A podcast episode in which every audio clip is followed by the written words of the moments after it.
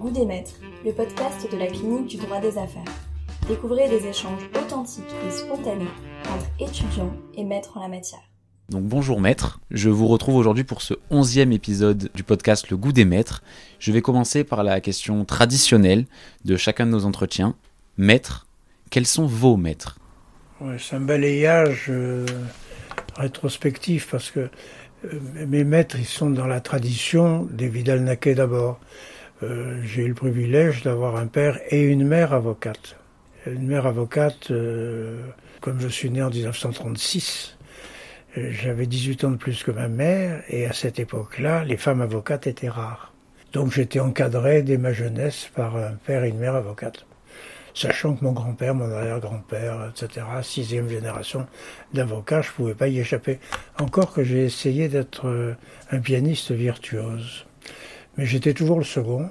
Et mon père m'a dit, ou tu es le premier et tu feras, tu seras pianiste, ou tu es second, tu seras avocat. Et je suis devenu avocat. Voilà. Donc, humilité au départ, parce que j'ai raté ma vocation de pianiste.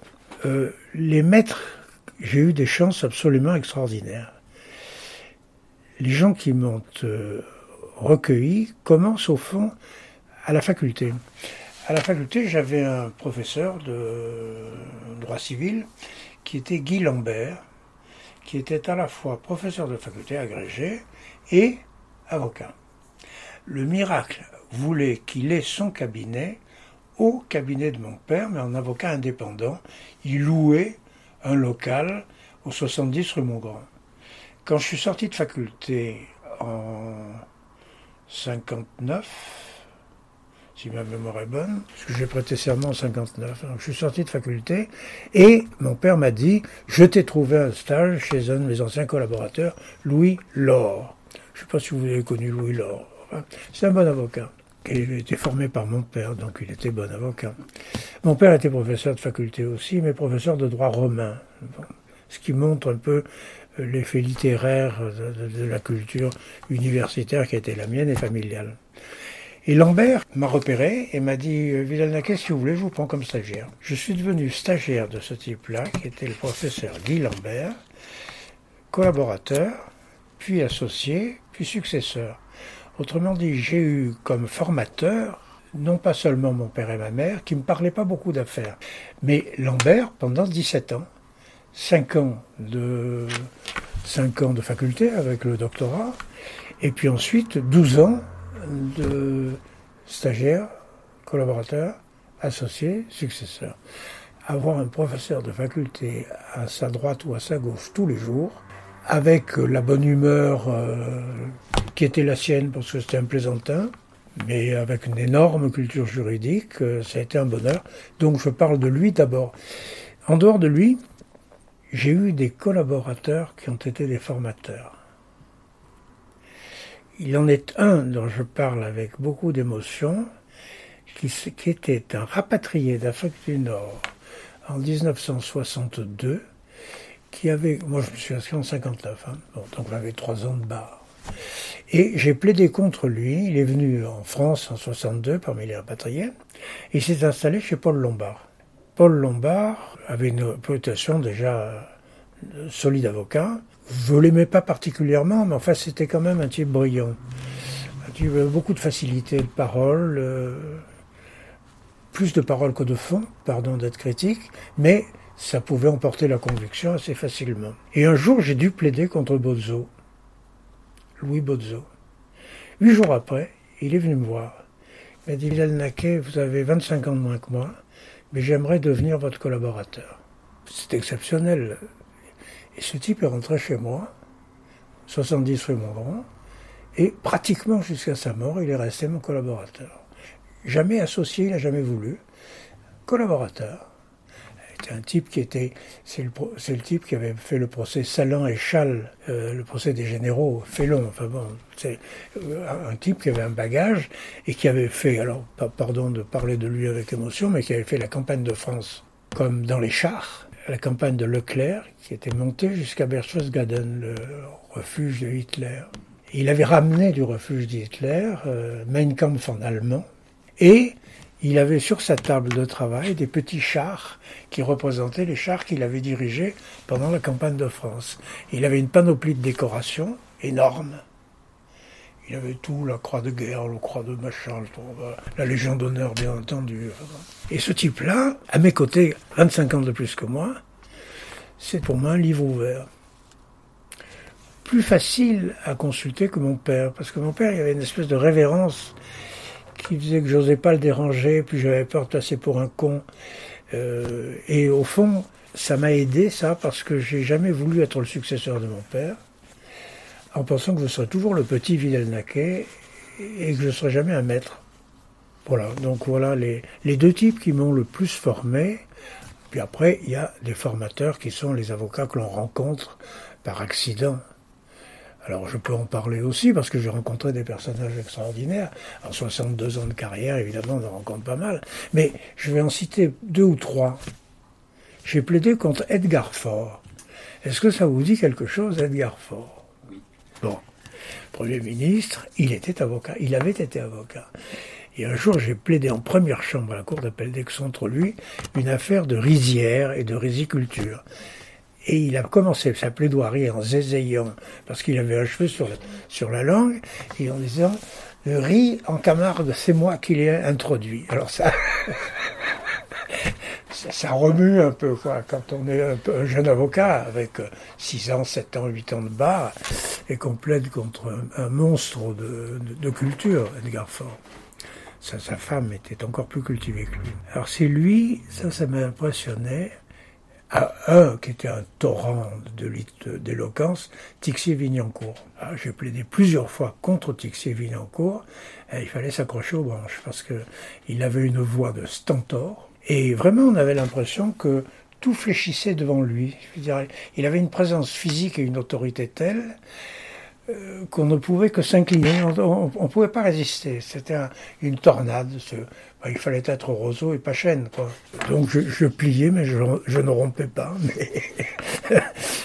Je, pliais. Voilà, voilà les deux, types qui m'ont le plus impressionné. Lambert m'impressionnait pas comme, euh, plaideur. D'ailleurs, euh, les magistrats n'aiment pas que des professeurs viennent leur donner la leçon parce que ça les rend petits garçons. Et donc les magistrats disaient Laissez Lambert conclure, venez le plaidez-vous. Moi j'étais très flatté. voilà. Donc je vous remercie pour ce moment de rétrospection. Euh, vous, comme vous l'avez évoqué, vous avez prêté serment en 1959. Vous avez donc fait 62 ans de bar. Durant ces 62 ans, vous avez vu la profession évoluer. Elle a changé au cours du temps. Aujourd'hui, si vous étiez étudiant en droit, qu'est-ce qui ferait que vous ne deviendriez pas avocat? Oh, J'ai réfléchi à cette question euh, parce que j'ai des enfants et je me suis au fond, le problème est mal posé. Votre question est intelligente, mais euh, le problème n'est pas tout à fait ne, ne, peut pas être abordé sous cette forme. Parce que moi, j'ai connu une autre profession que celle que l'on exerce aujourd'hui, et j'ai un comparatif. Mais si j'arrive dans la profession, j'ai pas de comparatif, je peux pas dire c'était mieux avant. Il n'empêche que avec 62 ans d'expérience, euh, c'était mieux avant que ça ne l'est. Pourquoi? Alors, pour résumer euh, succinctement, euh, c'est la forme qui l'emporte sur le fond aujourd'hui. Il me semble qu'avant, on s'occupait de rendre la justice. Aujourd'hui, on met les points sur les i mais on ne rend pas la justice. On cherche à savoir si la parenthèse a bien été mise, si le numéro est bien inscrit, si les chapitres se succèdent dans un ordre défini par un code, si les tampons sont bien réguliers, si...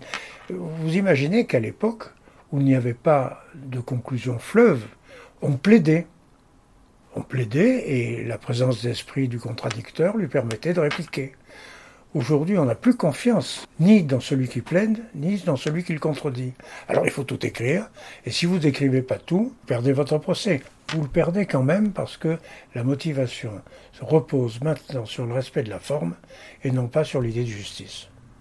Donc aujourd'hui, euh, je ne serai pas avocat parce que je préférerais être professeur de faculté, enseigner, euh, formateur, même peut-être notaire. J'ai un frère qui est notaire, un métier qui est un peu triste parce que il, manque le combat. Au fond, le propre du notaire, c'est l'accord entre les parties. Le propre de l'avocat, c'est le combat pour gagner, pour faire gagner son client, avec des moyens loyaux, avec euh, toutes les pièces communiquées, en respectant toutes, euh, toutes les formalités nécessaires, mais avec le besoin de se battre. Donc euh, je ne sais pas si, ayant cette comparaison dans l'esprit, je ne serais avocat aujourd'hui.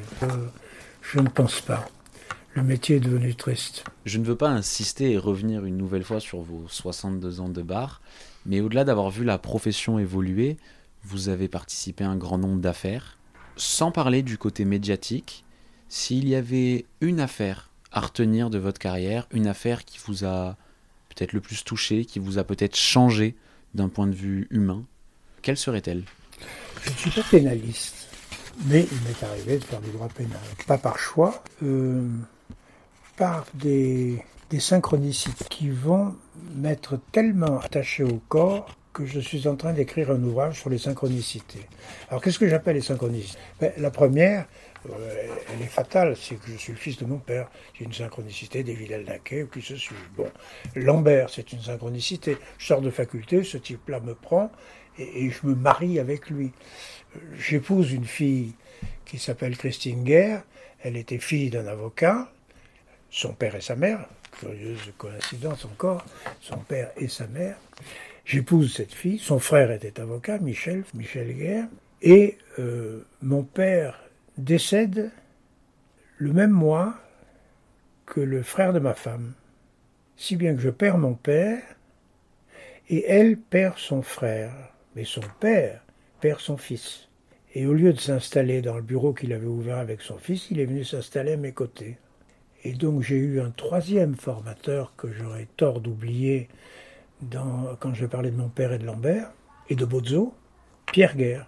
Et Pierre Guerre a vécu à mes côtés de 70 à 78 pendant huit ans et a été mon formateur littéraire, artistique, poétique. Je suis devenu secrétaire général de la poésie à Marseille. Euh, j'ai rencontré René Char, j'ai rencontré Saint-Jean Perse, j'ai rencontré Luard, j'ai rencontré des gens absolument étonnants. Et je suis rentré dans le domaine de la culture euh, dont je n'étais jamais sorti, parce que c'était ma formation quand même euh, paternelle ou maternelle. Et donc j'ai eu cette chance aussi. Trouvant Pierre Guerre, je retrouve l'affaire.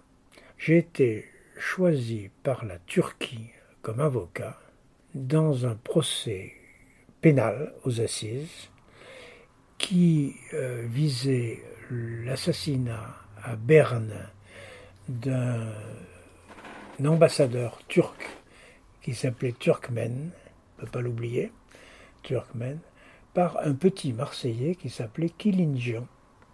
Vous avez entendu parler de cette affaire Ah ouais. Et donc euh, j'ai été en charge de, des intérêts donc de la famille de l'ambassadeur et de la Turquie. Je me suis aperçu que ce procès était un procès historique, c'était un procès sur le génocide arménien de 1915. Et donc je me suis penché sur l'histoire, sachant qu'une partie de ma famille est composée d'historiens, dont Pierre Vidal-Naquet, mon cousin. Et donc je me suis penché sur l'histoire, je me suis aperçu que le génocide, euh, c'est incontestable et que le procès de Kilinjan allait être un procès non pas du meurtrier, mais de la Turquie et qu'au lieu d'être partie civile, j'allais être l'accusé principal. C'est un renversement de situation absolument invraisemblable. Et j'ai essayé de faire comprendre ça au consul turc qui m'avait choisi comme avocat, jusqu'à lui dire, vous savez, vous êtes peut-être tort de me choisir comme avocat, parce que moi, la moitié de ma famille est morte en camp de concentration, les génocides, je connais ça.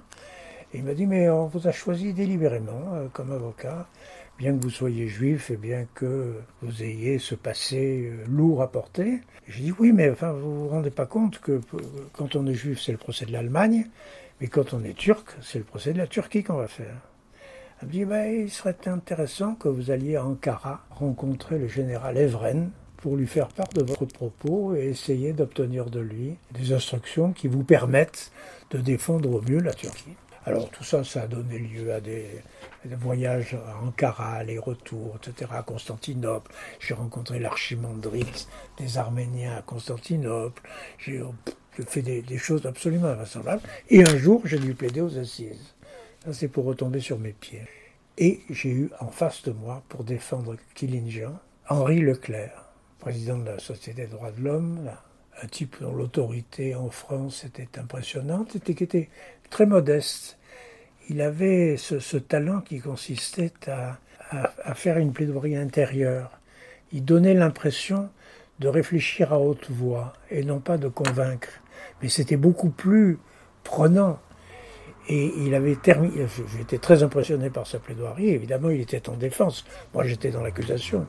Il était en défense. Et je crois que c'est le seul homme, avocat, qui m'ait fait pleurer à l'audience aux assises. Pourquoi j'ai pleuré? Ben, Parce qu'à la fin de sa plaidoirie, alors je ne sais pas si vous allez reconnaître le, le, talent de Leclerc, à la fin de la plaidoirie, il ferme les yeux et il récite par cœur la totalité du poème de Victor Hugo qui s'appelle L'enfant grec et qui se termine par, je veux un peu dénaturer la, la phraséologie de Victor Hugo, mais je me souviens des thèmes. Et toi, bel enfant aux yeux bleus. Alors on me demande comment Victor Hugo avait pu imaginer que les Grecs avaient les yeux bleus. Enfin, passons sur ce détail. Et toi, bel enfant aux, yeux bleus, que veux-tu? Et l'enfant répond, un fusil et des balles. Et j'ai pleuré. Et ça, je crois que c'est la, la chose la plus redoutable et la plus modeste en même temps, parce que pleurer à l'audition de ce que dit son adversaire, c'est une révérence que l'on fait au talent. Ça, c'est celui qui m'a le plus impressionné. Je vous remercie pour cette belle histoire et cette belle anecdote d'audience. Donc, comme vous l'avez dit, on, vous sait homme de culture, impliqué dans la vie culturelle marseillaise et plus largement euh, nationale. Euh, à ce titre, vous êtes chevalier de l'ordre de l'ordre des arts et des lettres. Si j'essaye de recentrer le débat sur un point de vue juridique, quelle a été pour vous l'importance des lettres et peut-être plus largement de l'art dans votre parcours? Essentiel. Essentiel parce que je pense que j'ai été formé. Ma, c'est pas ma qualité personnelle, mais c'est ce que l'on m'a inculqué. J'ai une pratique religieuse qui m'a laissé complètement indifférent à la religion, mais j'ai été élevé euh, d'abord au lycée, été viré, puis on m'a mis chez les dominicains, j'ai été viré, puis on m'a mis chez les jésuites, été viré. J'ai compris sur le tard pourquoi j'avais été viré successivement, parce que né en 1936, je ne suis rentré en classe qu'à 8 ans. Et donc, je n'ai pas eu les classes préparatoires. Euh, la, 11e, la 10e, la 9e, la 8e, je suis rentré en 8e tout de go en huitième. Bon, quand je suis rentré en classe, j'ai considéré que les 24 élèves étaient 24 ennemis et le professeur l'ennemi dirigeant.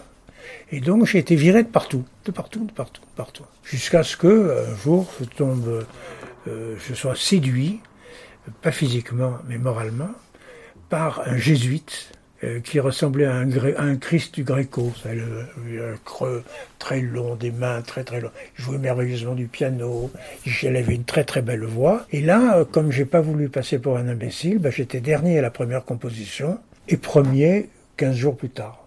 Parce que j'ai compris qu'il fallait non pas euh, se battre contre un professeur, mais essayer de le séduire. Essayer de passer pour intelligent. Bon, des efforts surhumain à faire, mais bon, essayez. Alors, pourquoi est-ce que je suis parti sur cette... Oui, les arts. Alors, euh, effectivement, les arts, ça a commencé chez les dominicains, parce qu'on vivait dans des cellules, enfin, on dormait dans des cellules fermées, et on avait le droit d'afficher au mur ce qu'on voulait.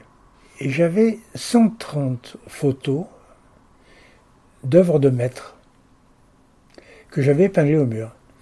Et avec une lampe électrique, parce qu'on n'était pas de lumière dans les cellules, euh, tous les soirs, je faisais l'inventaire de la totalité des tableaux, euh, qui allaient euh, des tableaux les plus anciens, égyptiens, le Fayoum par exemple, et puis se terminait sur des Picasso ou des œuvres de Miro ou, ou, de Dali. Bon, et donc on avait le droit d'avoir ces photos. Puis ensuite, pour me dégager de... Parce que là, j'étais très mauvais élève, là-bas, hein, chez les Dominicains dans le Tarn, à l'école de Sorez, belle école d'ailleurs, euh, 18e. Je suis rentré dans la fanfare, parce que j'étais musicien. Et là, j'ai commencé à jouer euh, de l'hélicon. Je ne sais pas si vous savez ce que c'est que l'hélicon. 9 kilos euh, sur le dos. Quand on a 12 ans ou 13 ans, euh, c'est dur à porter. Puis, j'ai fini par la trompette. Et puis, je suis rentré après chez les jésuites. Je suis rentré dans la chorale. J'avais 14 ans. J'en suis sorti, j'en avais 32, donc j'ai fait 18 ans de chorale. Euh, en 18 ans, j'ai voyagé dans le monde entier avec cette chorale. J'ai chanté à Buenos Aires, à, New York, à Londres, à Édimbourg, Festival d'Édimbourg, Festival d'Aix-en-Provence, Festival de Salzbourg, euh, à Copenhague, à Stockholm, à Oslo, euh, à toutes les villes d'Allemagne. à l'époque, Berlin était interdit, mais on chantait à Cologne, à Dortmund, à, Düsseldorf, à Wuppertal, enfin toutes les, les grandes localités de Constance, bien entendu, puis Munich. Et donc j'ai eu cette vie de musicien et j'ai terminé d'ailleurs cette vie de musicien, une, une situation invraisemblable. Je m'étais lié avec un pianiste marseillais qui était le directeur du conservatoire, qui s'appelait Pierre Barbizet. Et quand Pierre Barbizet a vu que j'avais quitté la chorale, parce qu'entre-temps j'avais fait trois enfants, je m'étais marié, il m'a dit bah, si tu veux encore chanter, euh, je t'engage à être répétiteur des voix d'hommes à l'opéra. Et je suis devenu, la nuit, répétiteur des voix d'hommes à l'opéra pendant que j'étais avocat. Donc ça, ça m'a apporté la musique, la société de musique de chambre, les concerts classiques, etc. Et grâce à mon beau-père, j'ai découvert l'art primitif. On disait tout bêtement l'art nègre. À l'époque, ce mot était autorisé. Et d'ailleurs, euh, comment s'appelle l'ancien président euh, Léopold Senghor. Léopold Senghor, que j'ai connu, euh, j'ai servi de chauffeur, avait écrit sur la négritude. Et lui disait, je revendique d'être nègre. Et donc, quand moi je fais encore des conférences sur l'art nègre, je parle de l'art nègre. Je refuse de, de m'abaisser à, à, détruire la langue française pour complaire à la repentance, etc. Enfin bon, je ne mange pas de ce pain-là. Euh, égalité homme-femme, je suis tout à fait d'accord, mais parler d'une écrivaine ou d'une auteure, me, hérisse le poil parce que, parce que je suis littéraire. Et que je n'imagine pas qu'on puisse réécrire les poèmes de Villon ou de Ronsard au prétexte que eux euh, avaient une dominante mâle dans une époque qui n'était pas la nôtre. Bon, et où les femmes étaient à la maison, faisaient la cuisine et les enfants, et les hommes faisaient tout le reste. Y compris de défendre le territoire, puisqu'ils étaient soldats, il n'y avait pas de femmes soldats. Passons là-dessus. Et donc les arts m'ont toujours passionné, en grande partie par mes parents, mais par Pierre Guerre. Et alors je suis devenu euh, spécialiste, un petit spécialiste de, de l'art nègre, de l'art primitif, de l'art océanien, puis après de l'art japonais, puis après de l'art d'Anatolie, puis après de l'art des Inuits. Les Inuits, c'est les Esquimaux. Hein euh, de l'art du Brésil, du Centre-Afrique et du centre de l'Amérique. Et donc j'ai cherché à, à élargir considérablement la vision que je pouvais avoir du monde et pour apporter cette vision aux autres. Autrement dit, j'ai fait des expositions. J'ai fait une exposition d'art japonais en 87. Là, ici, il y a une exposition que j'ai faite euh, en 97, Cap Town, qui m'a permis de rencontrer Nelson Mandela. Enfin, des, des, choses qui sont assez extraordinaires dans la vie d'un petit avocat marseillais. Je veux dire, c'est ce sont des miracles successifs, des, chances successives. Alors à l'heure actuelle, je préside un, festival de musique qui s'appelle le Festival des musiques interdites. Vous êtes au courant de ça? Musique interdite, c'est Entartete Kunst. Entartete, bon. c'est dégénéré. C'est moi qui ai changé le nom parce que je me suis dit dégénéré, ça attirera personne. Alors on a mis musique interdite. Et donc je préside ça, je donnais des concerts. Le dernier, je l'ai donné à Dakar. L'avant-dernier, je l'ai donné à Riga en Lettonie.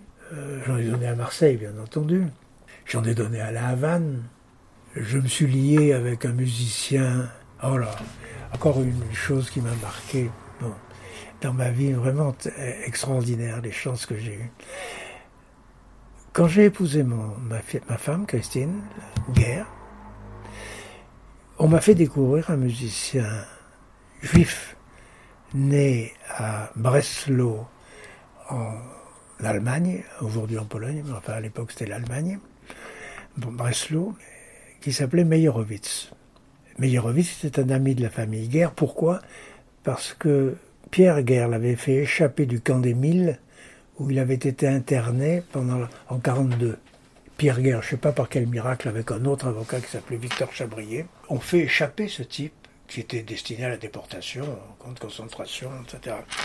Et c'est devenu évidemment un ami très lié, qui était juif, bien sûr.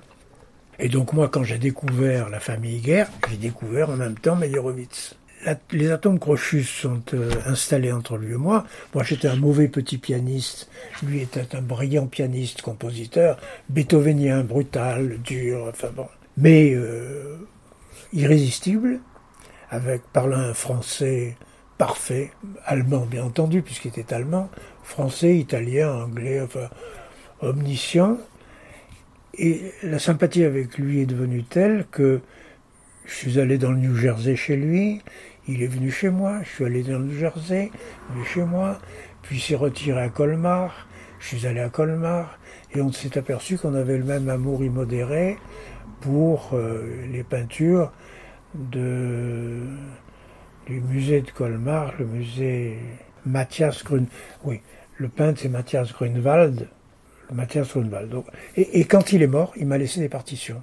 Il m'a laissé des partitions et je me suis dit qu'il fallait que je donne un des opéras qu'il avait créé qui n'avait jamais été donné.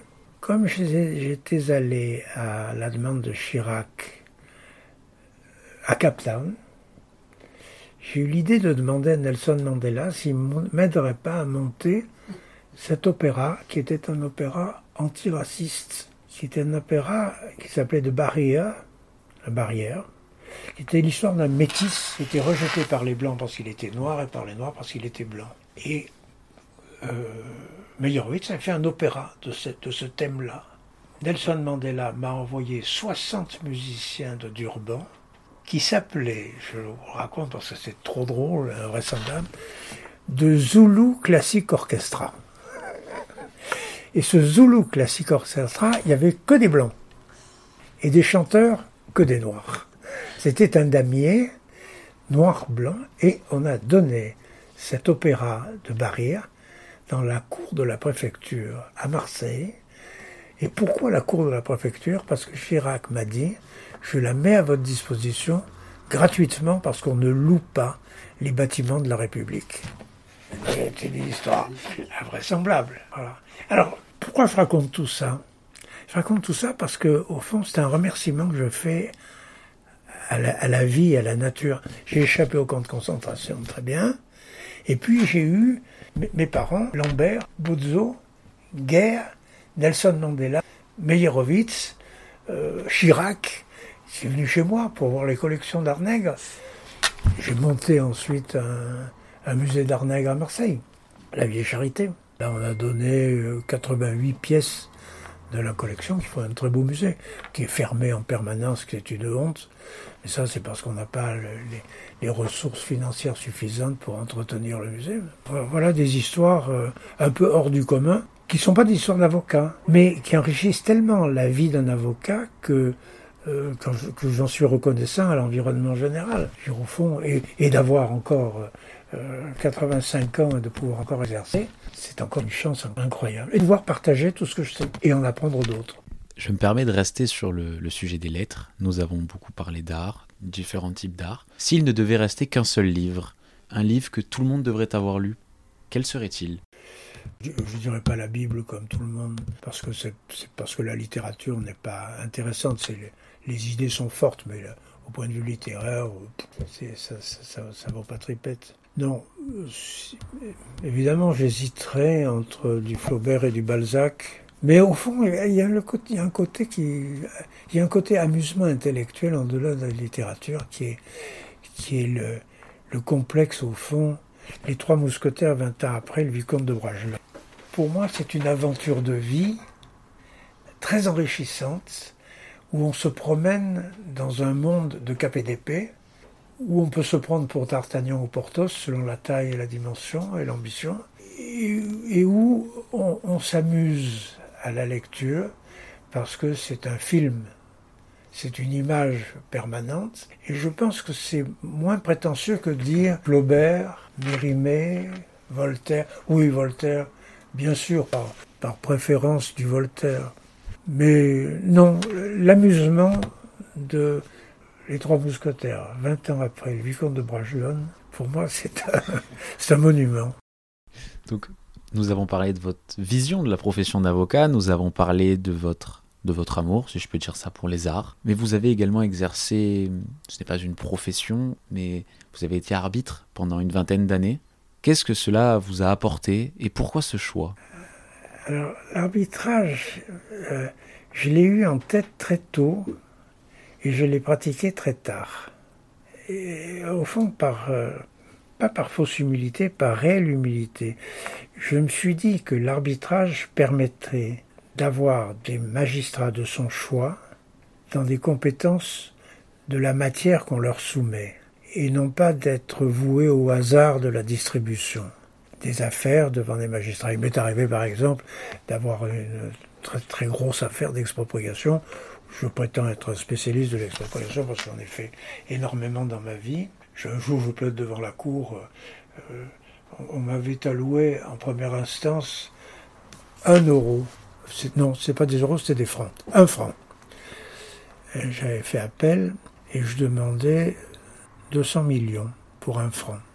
Je plaide devant la cour je dis je suis heureux de plaider devant des magistrats qui sont des spécialistes de l'expropriation. Le magistrat et me dit c'est notre première audience d'expropriation pour expliquer l'arbitrage.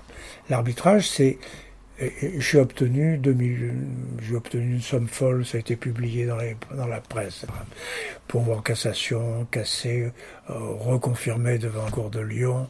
Enfin, c'est un, énorme dossier qui s'appelle La Corniche, qui est, euh, un dossier connu dans les livres. Le magistrat de première instance m'avait donné un franc. Je, crois que j'ai eu 200 000 euros d'honoraires dans cette affaire-là tellement l'affaire était importante. Bon, pas, seulement ça, c'est gagner sa vie. Mais l'arbitrage, c'était justement la possibilité de choisir des magistrats d'élection ou de sélection, d'être enfermé dans un délai de six mois, théorique, enfin souvent pratique, de six mois pour avoir une décision, faire l'économie du temps et avoir des sentences extrêmement bien motivées, puisque insusceptibles d'appel. Autrement dit, le magistrat qui va rendre ses décisions, il ne peut pas dire il y a la cour derrière moi. Il est seul et il faut qu'il rende une décision qui soit bien motivée. Alors, trois magistrats, la plupart du temps, c'est un parti, troïka, je veux dire, une troïka, trois, trois types. Les deux premiers sont choisis par les partis, indépendants, bien entendu. Et là, je me suis rendu compte que deux partis qui sont choisis ne peuvent pas choisir un troisième qui n'est pas au-dessus d'eux. Ils vont toujours chercher à trouver mieux que eux. Donc faire un effort de modestie, mais aussi un effort de recherche de quelqu'un qui en tire leur admiration par sa compétence, son autorité, son indépendance, sa sagacité, sa rapidité, euh, sa concertation, sa faculté de débattre, de, de se remettre en cause, etc. Et donc ça, ça m'a attiré à l'arbitrage. Et j'ai dû commencer ça avec le président Tessor, qui était président du tribunal de commerce de Marseille à l'époque. Et on a monté une chambre arbitrale qui s'appelait la Carmed, avec un peu de prétention, cours d'arbitrage méditerranéenne. On aurait pu mettre tribunal. On a mis cours d'arbitrage méditerranéenne, ça faisait mieux. Et j'étais secrétaire général de cette cour d'arbitrage méditerranéenne, j'ai fait de l'arbitrage. Et j'en ai fait, j'ai rencontré des gens exceptionnels, parce que les bons arbitres euh, sont, souvent des gens au-dessus du lot. Euh. J'ai créé avec d'autres, avec Bruno Petit, avec euh, des gens comme ça, avec Mestre, on a créé ensemble la Chambre arbitrale du Liban, puis on a créé la Chambre arbitrale de Tunis, et j'ai toujours cru, alors j'ai toujours cru à l'arbitrage j'ai jamais cru à la médiation. Euh, ça, c'est peut-être parce que, comme je suis rentré dans l'arbitrage avant que la médiation n'existe, j'avais une préférence pour la solution définitive. Étant préciser que la médiation est une solution, une tentative, la médiation, mais c'est pas une solution. C'est une tentative de solution. C'est un, puis c'est une manière au fond pour des magistrats. Ça, je suis vexé de se débarrasser des dossiers en proposant la médiation pour éviter d'avoir à juger, en disant on se débarrasse du dossier trop compliqué, médiation. J'ai trois, trois ou quatre dossiers à l'heure actuelle avec des propositions faites par les magistrats d'aller à la médiation. Pourquoi? Et alors, sous la pression, sinon vous serez jugé dans deux ans. C'est un déni de justice invraisemblable. Invraisemblable. Bon, voilà pourquoi, l'arbitrage m'a séduit. On a créé alors, euh, le CNBF a créé, il y a quelques années, je ne saurais pas très bien le situer, moins de dix ans à mon avis, a créé une spécialisation de l'arbitrage. Et moi, j'ai enseigné l'arbitrage en faculté pendant une vingtaine d'années. Bon, pour essayer de séduire les, gens à l'arbitrage, pour pousser des avocats à concevoir. Je me suis aperçu d'ailleurs que ça marchait mal parce que les jeunes ne comprennent pas que pour arbitre, être arbitre, il faut avoir 55 ans révolus. 60 ans révolus. Alors, on leur apprend à, 25 ans ce que c'est que l'arbitrage. Ils veulent être arbitre tout de suite. On ne peut pas être arbitre à 25 ans. On n'a pas de recul. On n'a pas encore une plage suffisamment large de vision sur toutes les erreurs qu'on peut. Parce qu'on apprend à, cause des erreurs. On n'apprend pas par les réussites. Hein. On apprend par les échecs. Et donc, quand on a une certaine dose d'échec, on finit par prendre tellement de recul par rapport au problème qu'on vous soumet qu'on peut peut-être être arbitre. Mais vouloir être arbitre au départ, c'est renverser l'ordre des facteurs. Bon, pourquoi je suis venu à ça? Je ne sais plus quelle était votre question. Je vous demandais simplement pourquoi vous étiez arrivé à l'arbitrage. Ah ben voilà, ça, je, crois que je crois que j'ai répondu. Et, et oui, alors Figurez-vous, oui, c'est ça la spécialisation. Et un jour, là aussi, petite crise d'humilité, je me suis dit, mais il faut que j'ai mon diplôme de spécialiste. Alors, comme j'avais enseigné 20 ans, je me suis dit, est-ce que je vais avoir le culot d'affronter un échec? Parce qu'on peut très bien avoir enseigné et être nul. Il y a des professeurs nuls. Hein. Bon, donc je, savais que j'avais... Et un jour, je me suis brossé à cet examen. Je n'avais pas dormi la nuit qui précédait. J'avais feuilleté des tas de trucs sur l'arbitrage. J'allais présenter un examen. Je suis tombé sur cinq types, deux magistrats, trois avocats, et qui m'ont cuisiné, cuisiné, cuisiné. Et puis, euh, à un moment donné, euh, je leur ai dit, dans les questions qu'ils posaient, mais est-ce que ce sont des questions que vous me posez pour me faire passer un examen, ou est-ce que je suis en train de vous aider à résoudre vos problèmes? Alors c'était injurieux, mais ça les a tellement fait rigoler ils sont excusés de me faire passer l'examen, que j'ai réussi, Dieu merci. Mais j'ai toujours eu du culot. Et le culot m'a toujours servi. Le culot m'a toujours servi.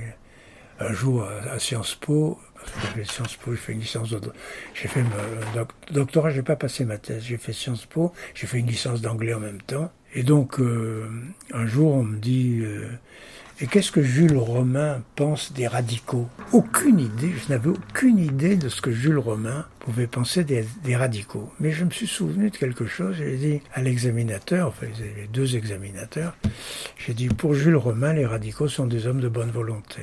Et alors l'examinateur m'a regardé comme ça, avec un sourire complice, il m'a dit, vous pensez que vous avez suffisamment répondu à la question? Et je dis amplement, j'ai eu 18. Vous savez pourquoi hein? Parce que les hommes de bonne volonté, c'est Jules Romain. J'avais trouvé ce truc-là en me disant, pour des Voilà. ça, c'est des chances. Des chances extraordinaires de la vie, ça.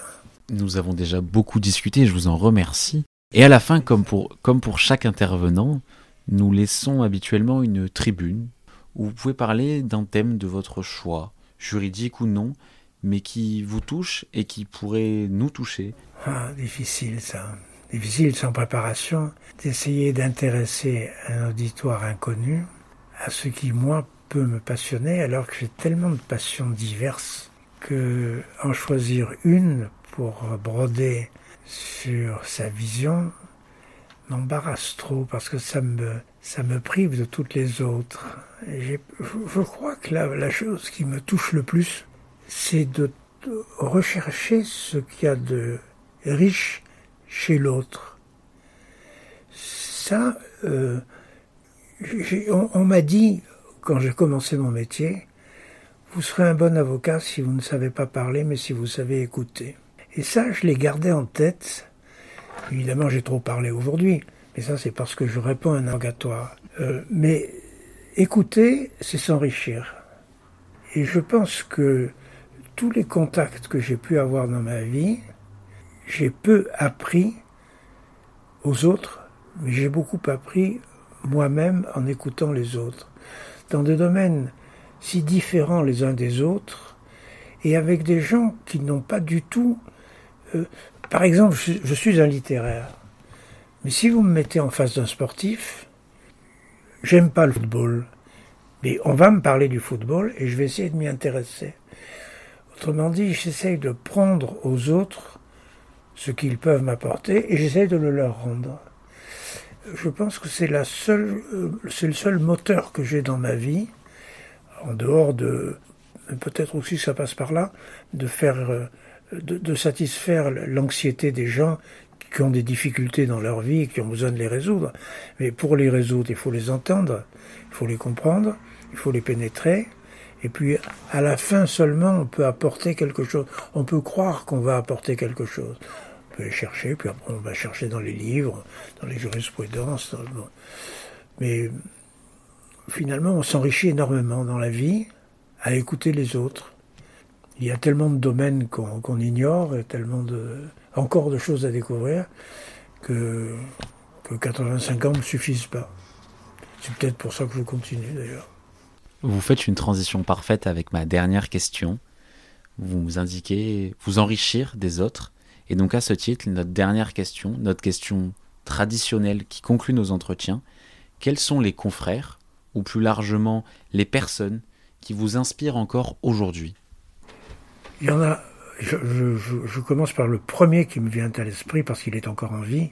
S'il fallait que je parle des morts, je parlerais de Lambert, c'est certain. Mais s'il faut que je parle des gens qui vivent encore, Badinter.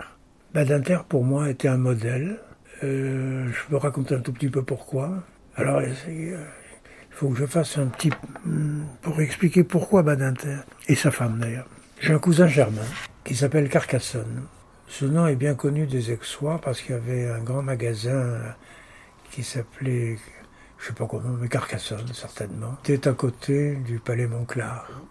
Ce Carcassonne, il s'appelait Georges de son prénom, a eu deux enfants, Jacques et Max, qui sont mes cousins germains. Jacques est devenu euh, Sciences Po, HEC, et président du tribunal de commerce de Paris. En dehors de cette présidence, il avait une activité professionnelle, et il était patron de Régie Presse. Régie Presse, c'était dans l'orbite de le père le père d'Elisabeth Badinter. Et donc il était patron de Régie Presse en même temps. Il était secrétaire général des diamantaires européens. Donc un type qui avait un panel, président du tribunal de commerce de Paris, renouvelé plusieurs fois, président des tribunaux de commerce, de la conférence des tribunaux de commerce, bon, très bien, Régie Presse, le Seine Blanchet, Elisabeth Badinter. Badinter, ça c'est pour vous expliquer le parcours. Un jour, je suis saisi par une dizaine d'avocats. J'étais membre du Conseil de l'ordre à cette époque-là. Je ne resitue plus l'année, 45 hein. ans. J'avais 45. Voilà, j'avais 45 ans. J'avais donc que 22 ans de métier. Hein. Du membre du Conseil de l'ordre, j'étais membre dans 9 ans d'affilée. Et un jour, il y a une dizaine d'avocats qui me demandent. Alors, j'étais un peu plus grand que mon âge à cause de Lambert. Et à cause du nom de mon père, mon nom, etc. sinon, je ne peux pas expliquer comment les gens sont venus à moi, parce qu'il y avait des gens qui avaient 60 ans, 70 ans, euh, il y avait du Bourgui, enfin des gens, euh, Olivier Morin, euh, Pierre Temin, Scapel, enfin des, gens de, de grand renom qui étaient des commercialistes, et qui me demandent à me voir. Je suis extrêmement flatté, j'ai une salle de conférence au 70 rue Grand, au troisième étage, tous ces types-là arrivent et me disent, il faudrait que vous nous aidiez. on a un très très gros problème avec le président du tribunal de commerce de Marseille. Il y a des lois qui sont sorties, qui étaient des lois de Gaulle, qui avaient euh, donné une compétence au président du tribunal de commerce de région, pas de commerce de région, mais au président du tribunal dans les régions, une compétence territoriale qui faisait que le président du tribunal de commerce de Marseille était capable de prendre des décisions tout seul, sans assesseur, pour suspendre les poursuites sur des affaires qui intéressaient la main-d'œuvre locale, régionale, dans des affaires en difficulté, en suspendant les poursuites. C'était une loi euh, de Gaulle. Et le président, je vais taire son nom, du tribunal de commerce de Marseille, d'après les dix avocats qui venaient me voir, ne pouvait accorder ce qui lui était demandé que si c'était son fils qui était l'avocat. Et ces, avocats viennent me voir et me disent il faudrait que vous fassiez quelque chose, comme vous êtes membre du Conseil de l'ordre. Puis en réalité, ils savaient que mon cousin était à Paris, etc. Bon, Badinter, euh, ils pouvaient l'imaginer déjà. Bon, moi, moi j'en savais rien, hein, mais ils étaient beaucoup plus forts que moi. Ils avaient 20 ans, 30 ans, 40 ans de plus que moi. Ils étaient visionnaires. Moi, j'étais un peu manipulé. Bon, mais je me suis laissé manipuler et constituer un dossier à charge. Quand j'ai vu ce dossier, j'étais atterré par ce que je voyais, parce que le fils prenait, je savais quels honoraires, pour, et si c'était le fils, les gens gagnaient leur procès, c'était pas le fils, ils le perdaient. Terminé. Ça s'appelle concussion, prévarication. J'en parle à mon cousin Jacques Carcassonne.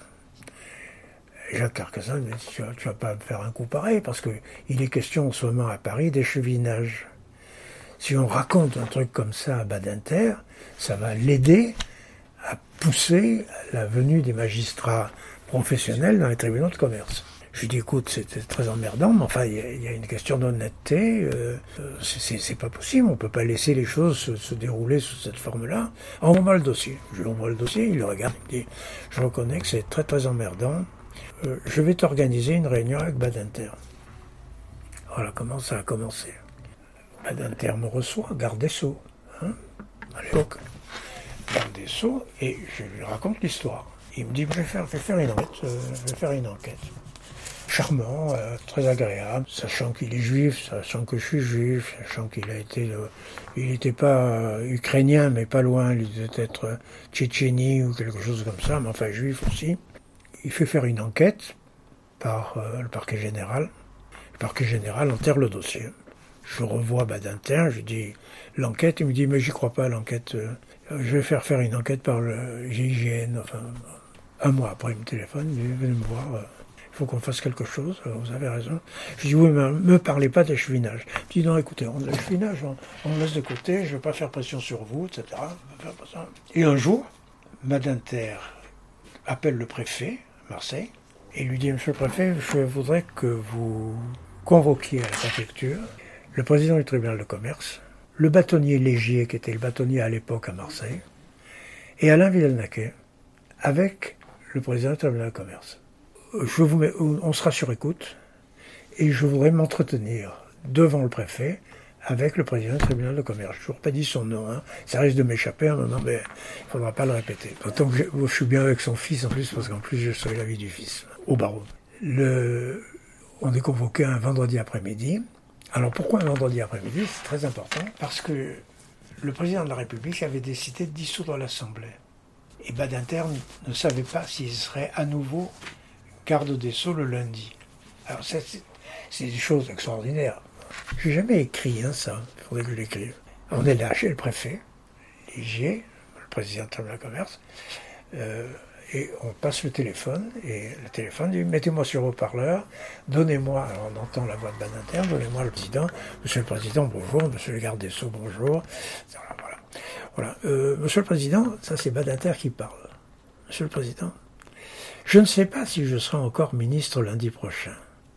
Mais bon, dernier acte de mandature, ça sera de désigner la cour d'assises qui va vous juger pour concussion et prévarication. J'ai la, requête de saisine de la, alors je sais plus quelle, de l'autorité qu'il fallait qu'il saisisse pour désigner la cour d'assises qui va vous juger. Ou vous signez votre démission sur le champ, je vous donne une minute de réflexion, ou je signe moi l'ordonnance qui vous renvoie aux assises. Président a signé sa démission et Badinter a été réélu euh, garde des Sceaux euh, quelques temps plus tard, enfin trois jours plus tard. Voilà, ça c'est une aventure extraordinaire. Un jour on m'a donné la Légion d'honneur et là euh, je me suis dit le seul type qui puisse me donner la Légion d'honneur c'est Badinter. Alors je téléphone à Badinter, mon cher Alain, euh, monsieur le garde mon cher ami, appelez-moi confrère, etc. Enfin bon, toi, les petites, petite assaut de courtoisie, de politesse, gentil, etc.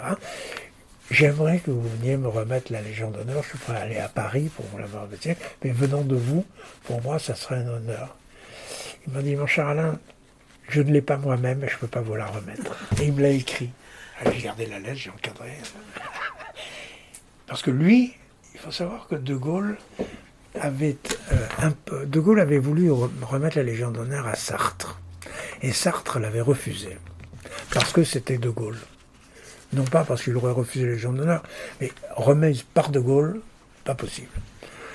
Et donc De Gaulle, qui est grand chancelier, a changé les statuts de la Légion d'honneur, on ne donnera jamais la Légion d'honneur à quelqu'un qui ne la demande pas. Et donc ça a été, ça a été changé. Donc voilà. ça c'est une petite histoire, la Légion d'honneur. Et donc, euh, c'est pas lui qui me l'a remise. Et quand même, celui qui me l'a remis, c'est encore une autre aventure. Si vous me donnez encore du temps, mais je suis intarissable. Allez-y avec joie. Alors là, je vous le donne en mille parce que vous ne pouvez pas le trouver. Vous pouvez pas le trouver. Il se trouve que j'étais lié aussi avec un, type qui m'a impressionné dans la vie. J'ai eu tort de ne pas le citer, mais il vient bien à la fin. André Damien. Damien, c'était les règles de la profession d'avocat, c'était le Damien. Damien était avocat à Versailles était bâtonnier à Versailles. Il était maire de Versailles. Je crois qu'il a resté 18 ou 24 ans maire de Versailles. Il se trouve que mon père avait été l'avocat de son père. Ça, c'est les, coïncidences. Et ce Damien arrivait euh, d'Afrique du Nord, d'Alger. Alors, je ne sais pas s'il est arrivé en 62 ou avant. Non, il est arrivé bien avant. Bien avant.